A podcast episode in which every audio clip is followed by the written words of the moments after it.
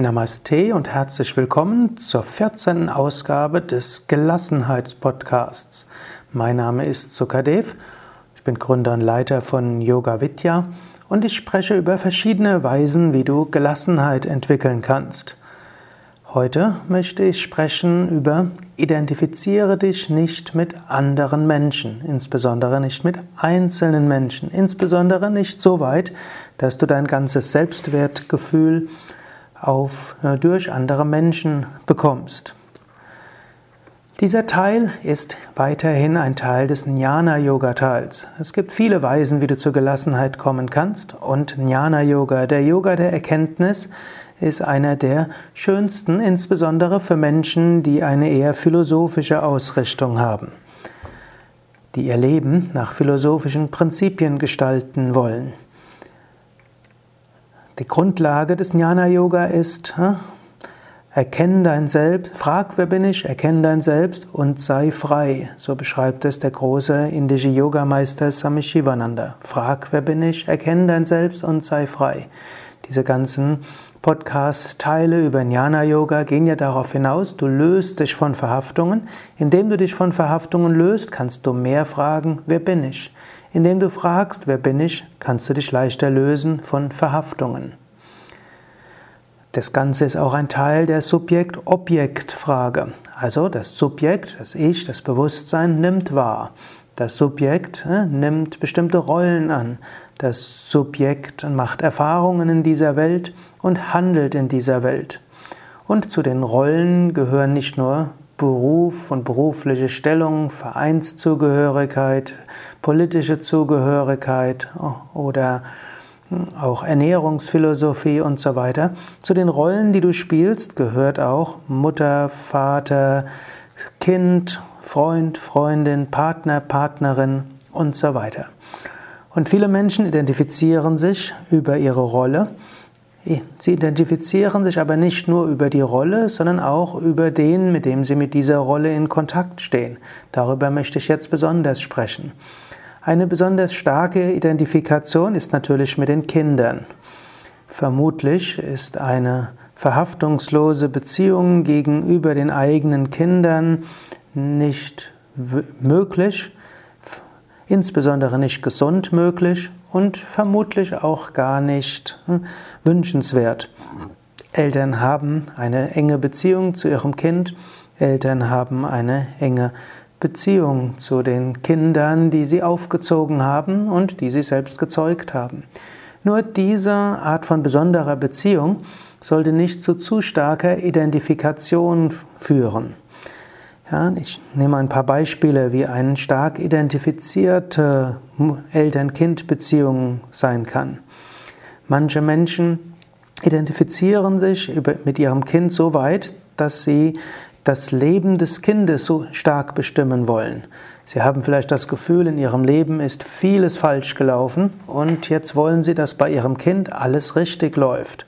Sie haben das Gefühl, Ihre eigenen Eltern haben Sie falsch behandelt, jetzt wollen Sie alles richtig machen.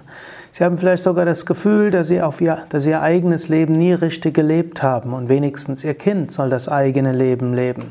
Das sind alles hehre und gute Ziele. Es führt dann aber dazu, dass das Elternteil sich ganz auf das Kind konzentriert und das nicht mehr das eigene Leben führt, sondern nur noch das Leben des Kindes. Und wehe, das Kind will einen anderen Weg einschlagen, als das Elternteil vorgesehen hat. Vielleicht will das Kind genau das tun, was, die, was das Elternteil nicht machen will. Eine starke Identifikation mit dem Kind führt dann dazu, dass das Elternteil dem Kind die Möglichkeit zur eigenen Entfaltung nimmt. Das Elternteil mag gute Absichten haben und denkt, das Kind muss sich entfalten, hat aber genaue Vorstellungen, wie das Kind sich entfalten soll. Wenn du solche Vorstellungen hast, dann behinderst du vielleicht dein eigenes Kind und setzt vielleicht diese Problematik weiter fort. Vielleicht hatten deine Eltern bestimmte Vorstellungen, wie du dich entwickeln solltest. Vielleicht hast du diese Rollenzuweisungen gefolgt und vielleicht hast du deshalb Probleme. Oder vielleicht hast du dich so stark dagegen zur Wehr gesetzt, dass du auch wiederum nicht dein eigenes Leben gelebt hast. Oder vielleicht haben die Eltern gemerkt, du folgst nicht deren Wünschen und haben sich dann von dir distanziert. Ähnlich kannst du es auch mit deinem Kind machen. Du kannst jetzt gerade mal bewusst sein, wie stark identifizierst du dich mit deinem Kind? Wie stark hängt dein Glück nicht nur davon ab, wie das Glück des Kindes ist, sondern wie sich das Kind verhält.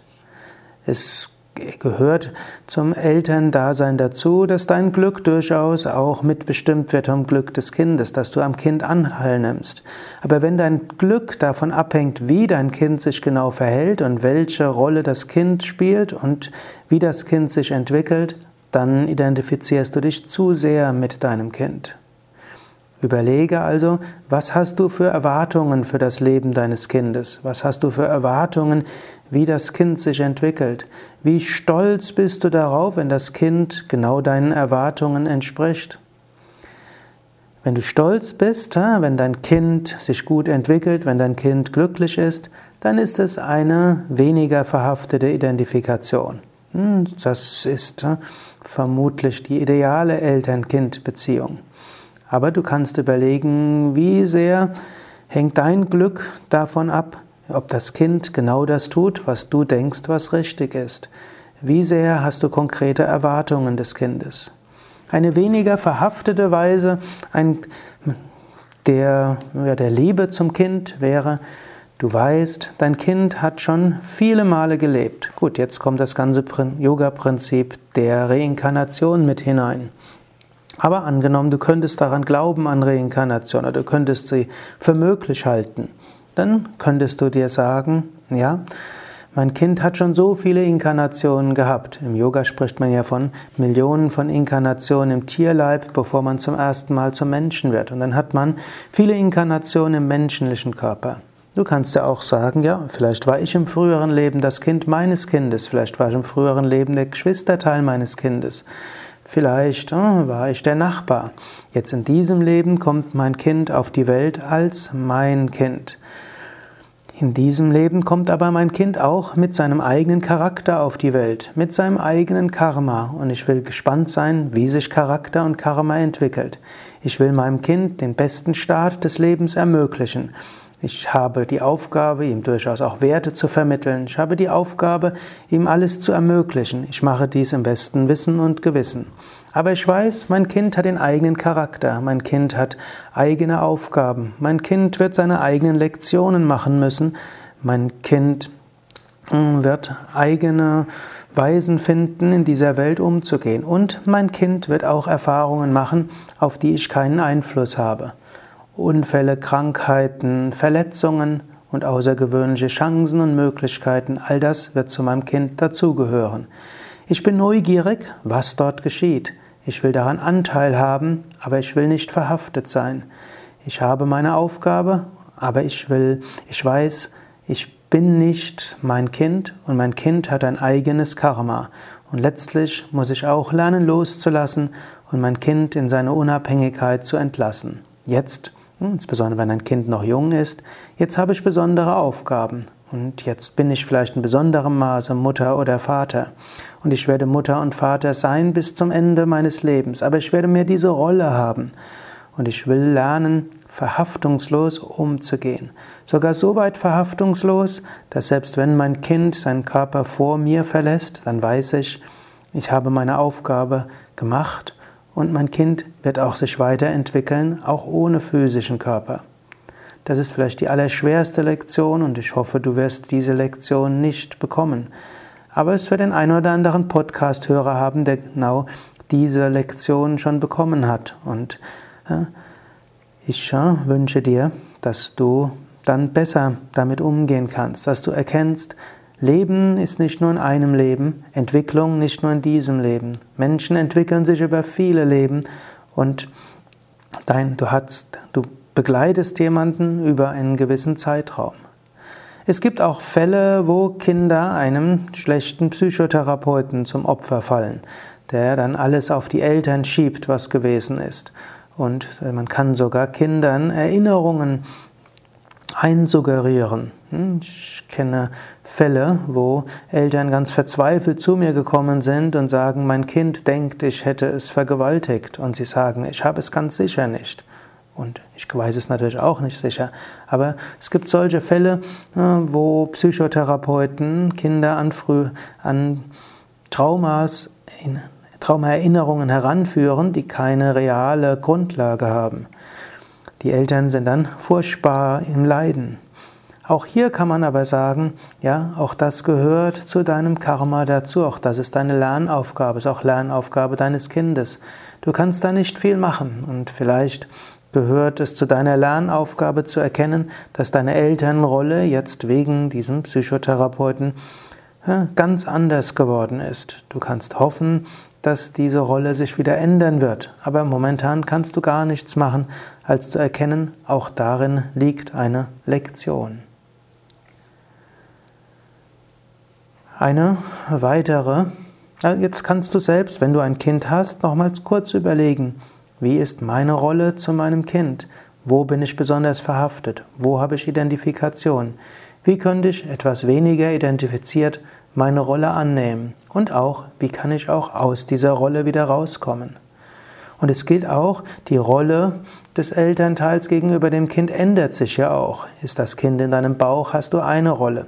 Ist das Kind Baby und auch ganz hilfesbedürftig, ist es wieder eine andere Rolle.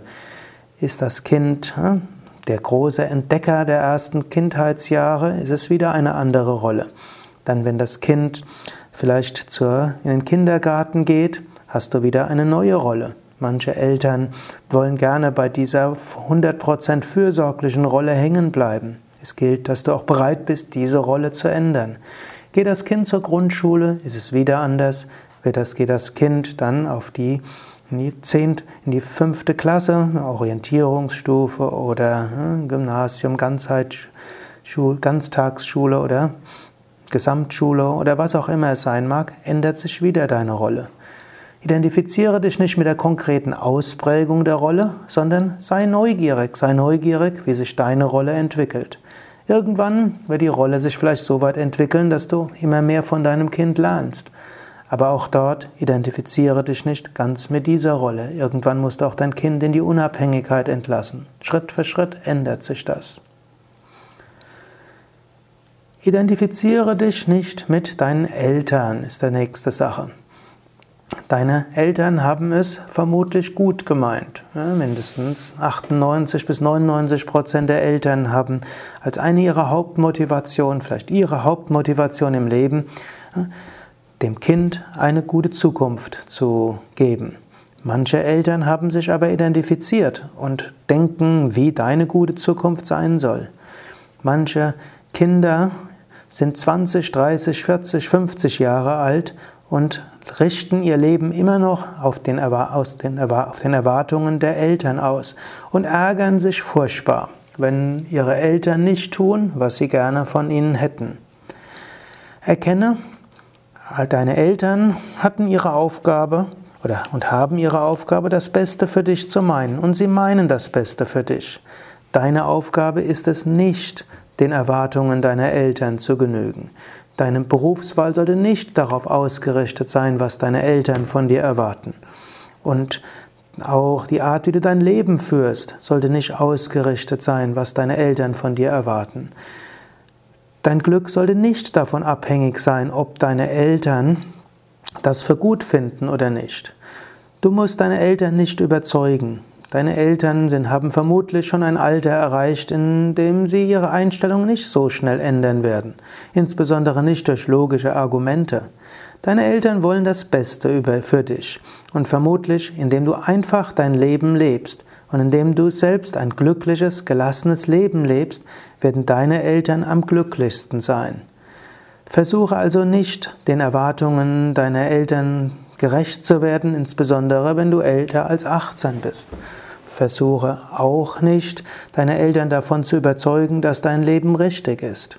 Achte deine Eltern dafür, dass sie dir dein Leben geschenkt haben. Achte deine, dein Leben dafür, dass deine Eltern Achte deine Eltern dafür, dass sie sich um dich gekümmert haben. Wertschätze es, dass deine Eltern es gut für dich meinen. Sei dankbar dafür, dass du Eltern hast, die auch konkret meinen zu wissen, was gut für dich ist. Sie meinen es ja gut. Aber versuche nicht, dein, dein Leben auf den Erwartungen der Eltern auszurichten. Du kannst, wenn deine Eltern dir Tipps geben, tatsächlich überlegen, sind diese Tipps hilfreich? Manchmal haben ja Eltern gute Tipps, manchmal sind sie weise. Du brauchst auch nicht in der reinen Protesthaltung deiner Teenagerzeiten stecken zu bleiben und grundsätzlich das Gegenteil zu machen, was deine Eltern sagen. Du kannst überlegen, ist das etwas, was mir hilfreich ist, was meine Eltern sagen? Und dann kannst du feststellen, ja oder nein oder in bestimmten Umständen. Dann setze es um oder setze es nicht um. Du brauchst dich nicht zu ärgern, wenn deine Eltern zum zehnten Mal das Gleiche sagen. Akzeptiere es, dass die Eltern es wohl meinen und sei dankbar dafür, aber tue, was du für richtig hältst. Ich gebe hier ein paar Beispiele. Angenommen, deine Eltern sind, denken, du musst einen bestimmten Beruf haben und du musst eine bestimmte Weise haben und sie erzählen dir das immer wieder. Sei, sei, höre dir das an und sage, danke, dass du, dass du Anteil an meinem Leben nimmst. Danke für diesen Ratschlag. Anschließend hm, diskutiere nicht weiter, rechtfertige dich nicht. Du brauchst dich nicht zu rechtfertigen. Tue das, was du für richtig hältst. Deine Eltern mögen dann anschließend sagen, warum hast du das nicht umgesetzt? Dann brauchst du, du brauchst dich nicht zu rechtfertigen. Du sagst einfach, ja, ich habe gemerkt, etwas anderes ist besser. Und dann ändere das Thema. Frage deine Eltern, was in ihrem Leben gerade wichtig ist. Erkundige dich, was mit der Katze ist, dem Hund, mit dem Wetter, mit dem Haus, mit dem Freund, mit, der, mit den Verwandten und so weiter. Gehe nicht in die Rechtfertigungsfalle hinein. So kannst du eine gute Gelassenheit haben, liebevoll umgehen und immer wieder berücksichtige auch die guten Ratschläge oder mindestens halte sie als Möglichkeit in deinem Geist. So überlege, gibt es etwas, was mich bei meinen Eltern stört, ärgert, nervt? Sind die Gespräche mit meinen Eltern hilfreich oder nicht hilfreich? Habe ich Angst davor? Ärgere ich mich dafür? Und so weiter. Wenn dem so ist, dann überlege, wie könnte ich geschickter umgehen? Ich, wie kann ich mich weniger mit meinen Eltern identifizieren? Wie kann ich einfach anerkennen, sie meinen es gut, aber ich brauche ihren Erwartungen nicht zu genügen und meine Eltern brauchen mich nicht zu verstehen. Schwierig ist das Verhältnis natürlich auch zur Schwiegermutter. Es scheint irgendwo so zu sein, dass insbesondere das Verhältnis von Schwiegertöchtern zu Schwiegermüttern relativ häufig schwierig ist. Hängt vielleicht auch damit zusammen, dass die Schwiegermutter sich besonders identifiziert mit ihrer Mutterrolle und es ganz besonders gut meint mit ihrem Sohn. Und natürlich meint, dass die Schwiegertochter die besondere Aufgabe hat, dem Sohn gerecht zu werden. Und die Schwiegertochter, die Schwiegermutter verlagert ihre eigenen Mutterrollen auf die Schwiegertochter. Will dann, dass zum einen die Schwiegertochter es genau richtig macht gegenüber dem hm, Sohn, will also, dass die Schwiegertochter Mutteraufgaben gegenüber dem Sohn übernimmt. Sie hm, will, dass die Schwiegertochter Erziehungsaufgaben gegenüber dem Sohn übernimmt und so weiter. Die Schwiegermutter will, dass auch die Schwiegertochter, auch die Kindererziehung genauso macht, wie die Schwiegermutter es denkt. Und die Schwiegermutter versucht natürlich äh, zum einen das Gute, was sie denkt, was sie weiß, wie sie ihre Kinder erzogen hat, auch ihrer Schwiegertochter beizubringen. Und natürlich will sie auch, dass die Schwiegertochter die Erziehungsfehler, die sie selbst gemacht hat, eben nicht macht. Und sie meint es alles gut, aber in sehr vielen Fällen ist das eben nicht besonders gut. Es ist nicht besonders hilfreich. Die Schwiegertochter so, könnte sich furchtbar darüber ärgern und sie könnte große Konflikte haben und manchmal den Partner ja, dazu auffordern, sich zu entscheiden zwischen ihr und der Mutter. Eine Entscheidung, die man dem Partner nicht zumuten sollte. Die Schwiegertochter sollte einfach erkennen, meine Schwiegermutter meint es gut. Meine Schwiegermutter hat gute Gründe zu versuchen, ihre Mutterrolle auf mich zu verlagern. Mutterrolle gegenüber dem Sohn, Mutterrolle gegenüber meinem Kind oder meinen Kindern. Ich dagegen bin eine unabhängige Person, ich habe meine eigenen Gründe. Es ist nicht notwendig, dass meine Schwiegermutter mich versteht. Es ist nicht notwendig, dass ich meine Schwiegermutter verstehe. Es ist nicht notwendig, dass meine Schwiegermutter das richtig hält, was ich tue. Wenn meine Schwiegermutter mir Ratschläge gibt, sage ich einfach Ja und Danke dafür.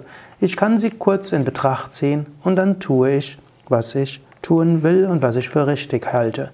Wiederum gilt, wenn meine Schwiegermutter erkennt, dass mein Kind es gut geht, wenn meine Schwiegermutter erkennt, dass es meinem Partner gut geht, wird sie schon zufrieden sein. Deshalb äh, sei dankbar, dass, du, dass dein Partner eine Schwiegermutter, eine Mutter hat. Sei dankbar, dass du eine Schwiegermutter hast. Sei dankbar, dass sie sich um das Wohl von euch beiden kümmern will. Sei bewusst, dass die Weisen, wie deine Schwiegermutter sich kümmern will, oft nicht angemessen und angebracht sind, dass deine Schwiegermutter aber auch nicht aus sich herauskommen kann. Und dann tue das, was du tun kannst. Überlege gerade, wie ist dein Verhältnis zu deiner Schwiegermutter? Und überlege, könntest du vielleicht ja, einige der Ratschläge, die ich in diesen 20 Minuten dir gegeben habe, umsetzen. Beim nächsten Mal will ich darüber sprechen, hm, wie du vielleicht Identifikation mit deinem Partner ändern kannst und wie du eine gelassenere Beziehung zu deinem Partner bekommen kannst über Nicht-Identifikation. Natürlich ist es immer die Frage, willst du überhaupt so gelassen sein? Hm, es kann ja auch sein, dass es zu deinem Leben dazugehört, hm, aufbrausend und so weiter zu sein und du das gar nicht missen willst. Aber wenn du ein gelasseneres Leben führen willst, können diese Ratschläge für dich hilfreich sein. Danke fürs Zuhören, danke fürs Überlegen, danke, dass du diesem Gelassenheitspodcast jetzt schon in der 14. Folge folgst. Mein Name ist Sukadev. Mehr über mich und das, was ich lehre, auch auf den Internetseiten unter www.yoga-vidya.de y-oga-vidya.de Beim nächsten Mal, wie gesagt, über weniger identifizierte Partnerbeziehungen.